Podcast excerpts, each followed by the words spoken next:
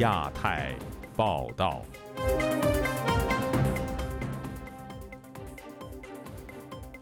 各位听友好，今天是北京时间二零二三年八月十五号星期二，我是佳远。这次亚太报道的主要内容包括：中国推二十四条吸引外商投资，但是否能够缓解外资撤离潮呢？碧桂园违约，中植系暴雷，中国政府会出手相救吗？台湾的副总统赖清德低调过境纽约，表示台湾安全，世界就安全。人权律师高志胜失踪六周年，全球多个城市举行声援集会。接下来就请听这次节目的详细内容。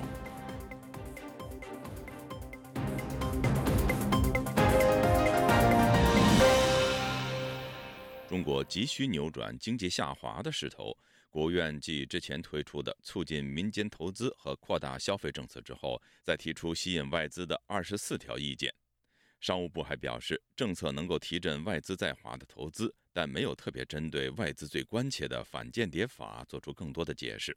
有评论指出，边推投资优惠边抓间谍的做法，难以扭转外资加速在华退市的势头。请听本台记者陈子飞的报道。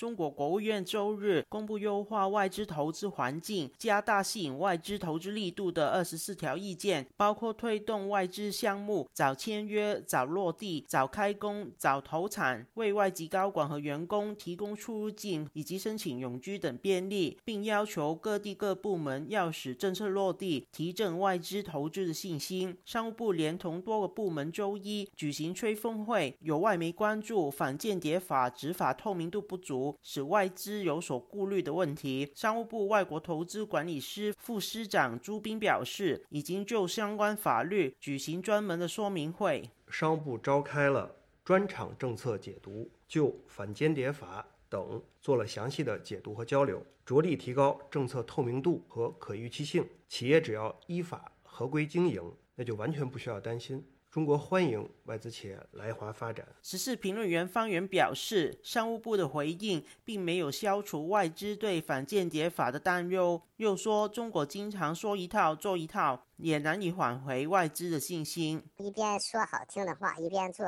让人害怕的事情，抓间谍、抓特务，各方面的威胁呀，都把外资、把企业家。把资本给吓跑了，这些动作不制止，出台一些文件，那个是毫无用途，远远起不到挽回、止住这种退市的这个作用。美国南卡罗来纳大学艾肯商学院教授谢田表示，中国加入世贸，靠外贸成功拉动经济发展。又说，支撑中国经济的三头马车，外资也占重要的比重。他估计这次突然出台针对外资的优惠，可能与外企实际撤离的速度远比官方预期的快有。关这个不是新瓶旧酒的问题，这是旧瓶旧酒，并且这个酒已经已经酸了。中共它的信用没有了。三年疫情的时候，中共政治为上，政治优先，所有的企业家呢都大吃一惊。现在呢，中美之间越来越敌视，越来越对抗，中国的经商环境也没有了。这个外商撤资的趋势啊，加快到他们也知道这样的流血的话呢，这样的大出血的话呢，他是受不了的。他出在这些招数呢。欺骗、诱惑这些外商投资。不会有任何外商进去。香港中文大学商学院亚太工商研究所名誉教研学人李兆波表示，刚公布的措施不是新招，但部分的政策，例如提供翻墙服务，是有回应外资运作的需求，显示如果挽回外资不见效，会进一步打击中国已经变差的经济状况。外资即撤走嘅话咧，写字楼啦、开厂外资撤走的话，租用办公室和开厂房的需求也消失，招聘。员工的需求也消失，这肯定对中国的就业市场有很大的影响。而且外籍管理层和他们的家属全是高端消费，家属他们是否到中国探亲，会直接影响对航班的需求，连串效应也会对经济有负面的影响。就亚洲电台记者陈子飞报道：近期，中国房企碧桂园没有如期兑付美元债券票息，引市场恐慌。与此同时，中国金控集团中植系旗下多家公司也发生暴雷。专家认为，暴雷接踵而至，必然对中国经济产生负面的溢出效应，且中国政府不会出手，也没有能力挽救颓势。以下是本台记者经纬的报道。据《华尔街日报》报道，中国规模最大的龙头房企碧桂园日前未能如期支付两笔总面值十亿美元的美元债券票息，引市场恐慌。虽然碧桂园表示仍处在三十天付息宽限期内，正在积极优化资金安排，但市场给出了反应。碧桂园股价本周一在香港股市触底，其美元债价格也应声下跌。路透社报道指，碧桂园的困境可能会对购房者和金融机构产生寒蝉效应。如果财政支持不能尽快兑现，更多的私营房企将岌岌可危。过去两年里，数十家中国房地产企业或多或少被曝违约。此前，恒大集团因违约成为了债务危机的焦点，但中国政府并未出手相救。而此次，中国政府的反应再次成为外界关注的重点。华盛顿民间机构信息与战略研究所经济学者李恒庆分析说，这一点并非在中国政府是否出手，而是政府力不从心。因为财政已经枯竭了，中国政府呢，现在应该在尝试有没有可能呢，把这些民营企业的这些企业家，他们自己在过去的二三十年当中所赚到自己手里的那些钱，哎，再让他们吐出来。房地产频频暴雷，不仅动摇了投资者信心，还引得中国政府的担忧。市场担心碧桂园未能如期兑付债券利息，可能会对整个房地产行业产生负面的溢出效应。旅美经济学者秦伟平认为，中国政府根本没有打算出手。说如果只是经济基本面比较好，只是某一家或者某几家企业它的经营出现问题啊，中国政府是特别中央政府完全是有能力去救一家或者几家的企业。但是中国的问题现在是这样，是哀鸿遍野，它不是说一家恒大、一家碧桂园、一家中植系，它后面几乎是所有的企业都会出问题。那这样子的话，其实政府即使想救，它也没有能力去救。碧桂园官方上周表示，企业面临流动性危机，预计今年上半年将面临巨额亏损。彭博社报道也指出，九月将是碧桂园的另一个偿债高峰，可能要偿还超过九十亿元人民币的在岸债券。与此同时，中国最大民营金融控股集团中植系近期也受房地产拖累，发生暴雷。中植集团旗下四大财富管理公司发生大面积违约。本次债务危机的核心，中融国际信托因投资房地产失利，保守估计暴雷金额就有三千五百亿元人民币。投资者八日起陆续收到金融产品停止兑付通知，加剧了中植系的信用危机。但本次暴雷的产品集中在定融，单笔投资从三百万至五十亿不等，金额限制导致受影响最大的都是高净值客户，包括十五万名投资人和近五千家企业。秦伟平说，中植旗下的产品在追求高回报时必然承担高风险。从道义上来说，中国政府也不应该用纳税人的钱去救高净值客户的投资损失。他还说，中国的金融危机实际上已经爆发，但出于维稳考量，中国政府并不愿承认。自由亚洲电台记者金伟华盛顿报道。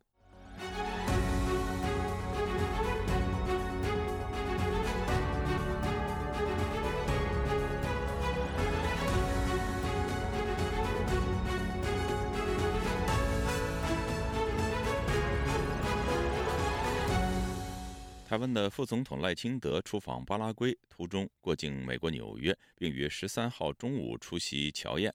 他在演讲中强调：“当台湾安全，世界就安全；当台海和平，世界就和平。”侨宴会场外有上百名亲共侨团人士高声抗议，也有来自大陆的民主人士表达对赖清德和台湾的支持。以下是本台记者凯迪发自现场的报道。以最热烈的掌声欢迎中华民国十三号中午，在汉德逊河畔的 The Glass House，台湾的副总统赖清德在全场七百位嘉宾的掌声中微笑步入会场。这也是他在纽约过境期间唯一一场大型公开活动，备受瞩目。出席本次侨宴的包括台湾驻美代表肖美琴、美国在台协会执行理事蓝英，还有一些州议员和几位友好城市市长。此外，还有来自美国各地区的侨胞。美国在台协会执行理事兰英在致辞中强调，美国对台政策关键部分是鼓励将台湾纳入国际组织。他也鼓励台湾持续与巴拉圭等外交伙伴往来。不克出席乔宴的美国在台协会主席罗森伯格透过预录视频欢迎赖清德。他说。台湾是印太地区的民主灯塔，也是我们致力于支持区域与全球民主价值的关键伙伴。我们在维护台海和平稳定上有重大的共同利益，这一承诺始终不变。赖清德在演讲中首先感谢美国不惧压力协助他过境，并用英文感谢美方友人对台湾的长期支持。他还以一鞠躬感谢侨胞们热情参与侨宴，并指出大家不远千里团聚在自由女神像所在地，这里至少有三层缘分。第一个就是我们有共同的情感，第二个是我们有共同的价值，第三个是我们还有共同的目标。赖清德解释说，共同情感就是大家都来自台湾，认同台湾这块土地；而共同价值就是民主，也就是人民做主。他回顾了台湾的民主历程，并说：“民主台湾和世界同行。”在这一个关键时刻，我希望我们在此时此地再次的承诺：不管极权主义对台湾的威胁有多大，我们绝不畏惧退缩。我们一定坚持民主自由的价值，好不好？赖清德还表示，台湾要积极的参加民主世界阵营，勇敢的在印太地区扮演稳定和平的角色。当台湾安全，世界就安全；当台海和平，世界就和平。大家说是不是？赖清德还指出，将继续蔡英文总统的四大坚持，未来会以和平当灯塔，民主当指南针，例行和平四大支柱行动方案。最后他说：“一起守护台湾，一起壮大台湾，一起打造创新繁荣的台湾，就是我们今天难得相聚最美丽的誓言。”谢谢大家，谢谢。不过，午宴开始前，场外也出现上百名来自大陆亲共侨团的抗议人士，其中部分亲共侨领手持扩音器，高声叫嚷：“台湾没有中国，要清楚一点。”稍晚，也有十多名来自中国大陆人士在场外举着中国人反对侵台的横幅，高呼口号：“保护台湾民主，保护台湾民主，拒绝中共入侵，拒绝中共。”侨团抗议者车辆从他们身边开过，并高喊“只有一个中国”，他们则回敬。世界上只有一个中国，叫中华民国。中午乔宴后，赖清德还与部分青年座谈，然后前往美国职棒大联盟纽约大都会主场花旗球场参访，并现场观赛。当晚，赖清德离开纽约，转往巴拉圭访问。回程时，他将在本月十六号过境加州旧金山。以上是自由亚洲电台记者凯迪，美国纽约报道。近些年来，中国在台湾周边派遣军机和军舰的数量明显增加。台湾的海空军光是做出反应就消耗了不少用油。台湾媒体报道，截止到目前，台湾军方已经累计欠台币四十亿元，约合人民币九亿元的油钱。台湾国防部则回应说，已经编列了预算，没有欠款一说。以下是本台记者黄春梅发自台北的报道。台媒《中国时报》披露，台湾的国防部今年作业维持费为一千三百三十七亿元。总油料预算为七十余亿，已是历史最高，比去年多十三亿元。未料中国的基建在台海活动数量比去年多，台湾的海空军需应处监控，导致油料预算不够。目前已积欠台湾中油约四十亿元。报道推估，台军今年油料需求约破百亿元。台湾的国防部发言人孙立方回应相关问题表示。二零二三年度油料预算编列七十一亿余元，目前均依约支付油款，并没有所谓的欠债情势。后续呃油料预算支应的状况，如果在不足，国防部会申请管制预算以及第一预备金来支应。台湾的前空军副司令张延廷接受本台访问时提出，造成台军油料成本大涨有三因素，首先是俄乌战争推升国际油价。其次，攻击扰台次数增加，海军空军必须出动应处。最后是成本因素，以海军的基德舰为例，光是一天油钱就要烧掉四百万台币。那作业维持我们掐得紧。因为要省钱去买武器，应该编一百一十亿，怎么可以只编七十亿呢？军事分析人士刘易斯利用台湾国防部的每日报告，推出一套有关中国飞行数据。纽约时报引用这一份数据指出，去年中国有一千七百多架次的飞机进入台湾的防空识别区，几乎是二零二一年的两倍。刘易斯说，今年上半年台湾录得中国军队进入识别区的飞行超过八百五十次，比去年同期增加了百分之五十四。近一年多来，台日都监测到中国无人机加入侵扰空域的行列。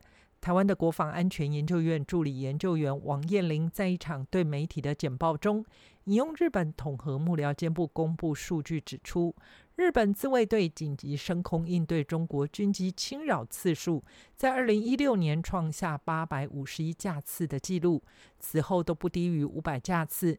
近来，中国无人机频率显著增高，但台日监侦成本不成比例。无人机十万块日币就是两两万多块台币过来，那边就要花八十万台币左右。呃，如果两台就是一百六十万，而且这是一小时哦。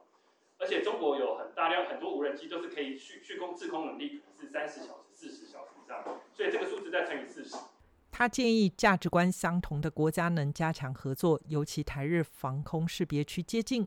最好能探讨出让两边可节省监侦的成本做法。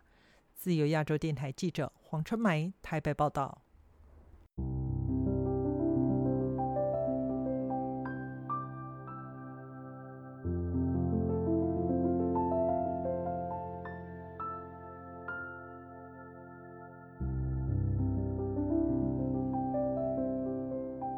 今年的八月十三号是中国知名维权律师高志胜失踪六周年的日子，在美国乃至全世界的多座城市都举行了声援高志胜的集会。详情，请听记者孙成的报道。还高志胜自由！还高志胜自由！习近平下台。在当天中午的旧金山，一批来自中国民主教育基金会、人道中国、亚洲女性难民艺术组等团体的人士聚集在当地中国领事馆门外。展开了抗议活动。高志胜的妻子耿和来到了活动现场，并发表公开演说，表示：在寻找高志胜幼年的过程中，我们真是度日如年。每当我翻看我的手机，我觉得现在是这么先进、科技发达的时代，我们每天翻开我们的手机，都能看到自己心爱的人的照片、视频，但是唯独我的家人没有。我们甚至没有他的照片，没有他的视频，没有他的电话，甚至不知道他在死活在哪里。长期介入中国人权案件的高志胜。曾被中国当局以煽动颠覆国家政权的罪名判处有期徒刑三年，缓刑五年。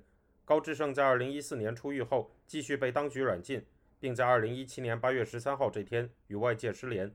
在活动中，人们举起了印有高志胜的照片、写有“绑架失踪六周年，今何在”字样的标语牌，并呼喊了“还高志胜自由，习近平下台”等口号。参加本次活动的中国民主教育基金会会长方正说。中国最著名的维权律师被中共秘密绑架失踪整整六年了。今天我们很荣幸的在这里和他的太太耿和女士一起，我们向习近平喊话：还高志胜自由！我们要知道高志胜在哪里。为自由而战，为自由而战，释放高志胜！在洛杉矶，一场声援高志胜的集会在同一天下午于当地中领馆外展开。本次活动由中国民主党全国联合总部和洛杉矶退党中心两个团体主办。活动参加者除了来自中国的异议人士之外，还有在美香港人、缅甸人和柬埔寨人，以及人权组织大赦国际的成员，总人数超过了一百。中国民主党青年部执行长谢立健在活动中进行演讲，对高志胜进行了评价，表示中共十分恐惧高志胜，他害怕高志胜的光发出无限的光芒。让更多的光芒照射这片神州大地。中共，它以黑暗、以邪恶为土壤，这一点中共他是最惧怕的。同一天，在华盛顿白宫外的拉法耶特广场，旅美维权律师陈光诚、中国民主党全国委员会主席王军涛、时事评论人郭宝胜等多位民运人士展开了声援高志胜的集会，在纽约的法拉盛图书馆门前。中国民主党成员也举行了相同主题的活动。上述的这些集会是八月十三号当天全球联动声援高志胜活动的一部分。在高志胜失踪六周年之时，美国的西雅图、芝加哥等地，以及英国、加拿大、日本、荷兰、新西兰、德国、芬兰、冰岛等国的许多地方，都展开了以寻找高志胜为主题的活动。自由亚洲电台记者孙成，旧金山报道。从老挝被押送回湖南的拆墙运动发起人乔欣欣仍被羁押在衡阳的看守所。家属对外透露，乔欣欣被当局指控涉嫌颠覆国家政权，而疑似跨境执法的事件曝光后，当局派人上门向家属施压。以下是本台记者高峰的报道。拆墙运动发起人本名杨泽伟的乔欣欣，上星期被送回湖南衡阳囚禁。法律文书显示，他目前被关押在市内的未成年人看守所。现居荷兰的异议人士林生亮表示，家属透露，当局指控乔欣欣涉嫌颠覆国家政权，提到是衡阳市专案组查办的。他说，既然现在政府以涉嫌颠覆国家政权罪抓他的，他就是一个人，就是在网上说一些话，他只是一个。拆墙运动的一个发起者，呃，倡议大家就是说打破这个中共的信息封锁，让中国人民得到信息的一个自由，就仅此而已。你怎么来跟上颠覆国家政权罪挂上钩呢？我觉得是当局觉得这个运动拆墙运动是直接影响到他们的政权的稳定。他说他是回到云南抓他的，我估计当局在误导他们家属啊，为了达到他非非法的跨境抓捕呢，而而污蔑杨子伟。上星期三晚上，也就是外界获悉乔欣欣下落当晚，湖南当局上门向家属提出三点要求。据了解，在当局的压力下，乔欣欣的父母选择了妥协。只能说特殊不能。他说你懂的，估计是国安是国宝，穿便衣。他这个说了，跟他们讲，他说乔欣欣在里面过得很好，他说关几个月就出来了，教育一下。对，第二个就是说让他不要。接受外面的采访啊，第三个就让他们管好他们所有的亲属啊，不要去透露这些信息。高压的打压之下呢，他们呃不得不选择相信他们了。从那个字被谈话了之后，家属呢再也没有联系上了。林生亮担心，当局为了让家属晋升，会加紧做思想工作，甚至为乔欣欣安排官派律师。侨居老挝多年的乔欣欣，今年五月底突然失联。据了解，是被人从老挝家里强制带走。有数名疑似中国公安参与了抓捕行动，加上中国人权律师卢思卫上月底途经老挝时被当局扣押，使外界关注中国公安跨境执法的现象。海外港人组织“二十九原则”执行总监叶七伦对卢思卫可能被引渡回中国表示严重关切，认为这样做缺乏法理依据。在离开中国之前，卢思卫律师并没有收到任何的正式逮捕、行政或是刑事拘留的通知，或者是传唤。他的中国护照仍然有效，前往老挝和美国的签证均合法有效。这表明他并没有违反任何的移民法。二十九原则要求老挝澄清中国是否就卢思卫提出了引渡要求。自由亚洲电台记者高峰香港报道。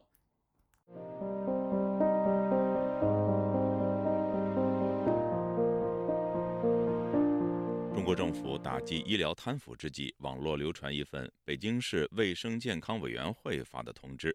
关于开设所谓的廉洁账户，要求医疗机构受贿者上缴受贿金，有网民质疑：谁授权给北京卫健委赦免自己下属单位的受贿违法人员？以下是本台记者黄春梅发自台北的报道。网传北京市卫生健康委员会关于规范使用廉洁账户的通知指出，廉洁账户适用范围包括市区各级医疗卫生机构人员违规收受的因各种原因。未能拒收、无法退回或不便退回的礼金及有价证券等折价款。文件称，缴款时可以实名或匿名填写北京银行现金进账单，如实名缴款，可在备注栏写明姓名、所在单位、折价等相关信息。文件还强调，连接账户实行保密管理，各有关单位应对缴款人姓名、缴款数额等信息予以保密。本台记者分别向北京卫健委二十四小时人工服务电话和举报违纪违规问题的联络电话查证，分别被告知不同的分机号码之后，就无人回应。安徽前检察官沈良庆对本台表示：“中国这个国家哪个行业不腐败？当权垄断造成的制度性腐败，不是靠守着粪坑打苍蝇的运动式治理能够解决。”他认为这几年经过动态清零在内各种瞎折腾，经济形势很不好，财政缺钱花，通过行业整顿运动式治理，一个很现实的目的就是让贪官和各行各业既得利益群体把钱交出来，其实就是一个变相的分赃这样一个利益再分配。网民在相关新闻留言说：“没钱了，大家把灰色收入交一交顶罪。”有人质疑：“为什么不查核酸检测的事？装聋作哑吗？为什么不退给百姓？”一位坚持正义的草民在知乎发文质问：如果北京市卫健委有权利赦免自己的单位人员，那其他机构和单位是否有同等权利？出于什么样的考虑，才选择以退会的方式平息这次医疗反腐风暴？是涉及的面太广，还是腐败人员基数太多？实名缴回受贿金就能明哲保身吗？时事评论人士郭宝胜对本台表示：中共的这个政策就是很难把握。你交了实名交了钱，等于是你的罪证掌握了。他今天不抓他，明天抓，后年抓。他可能现在这个是他的第一步，就是先叫你限期主动坦白。这一次，中国医药界风声鹤唳。上游新闻指出，在这一场风暴下，中国三百万医药代表人心惶惶，担心随时可能失业。他们连夜删除与医师的聊天记录，对相关职业问题避而不谈。自由亚洲电台记者黄春梅台北报道。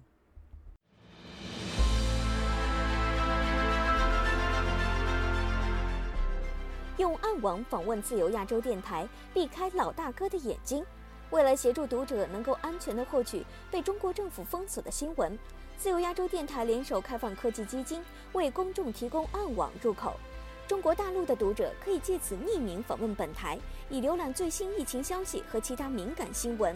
该暗网普通话网址是 h t t p s 冒号斜杠斜杠 w w w 点 r f a 六二 z l 六 z 六 o w m t l f 点 o n i o n 斜杠 m a n d a r i n 斜杠，读者可使用基于火狐的洋葱浏览器，匿名访问以上网址。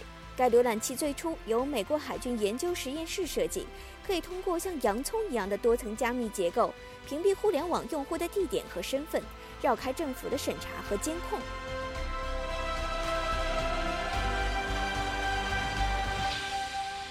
听众朋友，接下来我们再关注几条其他方面的消息。据路透社八月十三号，援引巴基斯坦军方证实，武装组织当天在巴基斯坦西南战略港口城市瓜达尔港附近袭击了一支正在护送中国代表团前往中方建筑项目区的军事车队。巴基斯坦军方公共安全部门在一份声明中表示，恐怖分子在活动中使用了小型武器和手榴弹。两名武装分子被打死，袭击事件并没有对军方人员或者是平民造成伤害。中国驻卡拉奇总领馆当天刊出了一份声明，也证实，当地时间八月十三号九点十七分，瓜达尔港中方项目车队从瓜达尔机场返回港区途中遭遇路边炸弹袭击和枪击，但未造成中国公民伤亡。美联社八月十三号发布香港一传媒创办人黎智英在狱中的独家照片，并披露黎智英目前每天有长达二十三小时处于囚禁状态。部分最近几周拍摄的照片显示，在香港赤柱监狱中，现年七十五岁的黎智英由狱警陪同，他身穿褐色短裤和凉鞋，手里拿着一本书，看起来比二零二一年二月最后一次公开的照片体型消瘦了许多。香港前学生运动领袖罗冠聪流亡英国三年，被香港政府以触犯国安法为由悬赏一千万港币缉捕。他在英国接受 BBC 访问时谈到家人被香港警方扣留调查的感受，对英国政府向北京传递软弱信号感到担忧。中国外交部本周日以发言人答记者问的方式发表声明，对美方执意安排赖清德过境表示强烈不满，并予以强烈谴责。中方指称赖清德有顽固的坚持台独的分裂立场，是彻头彻尾的麻烦制造者。各位听众，这次的亚太报道播送完了，谢谢收听，再会。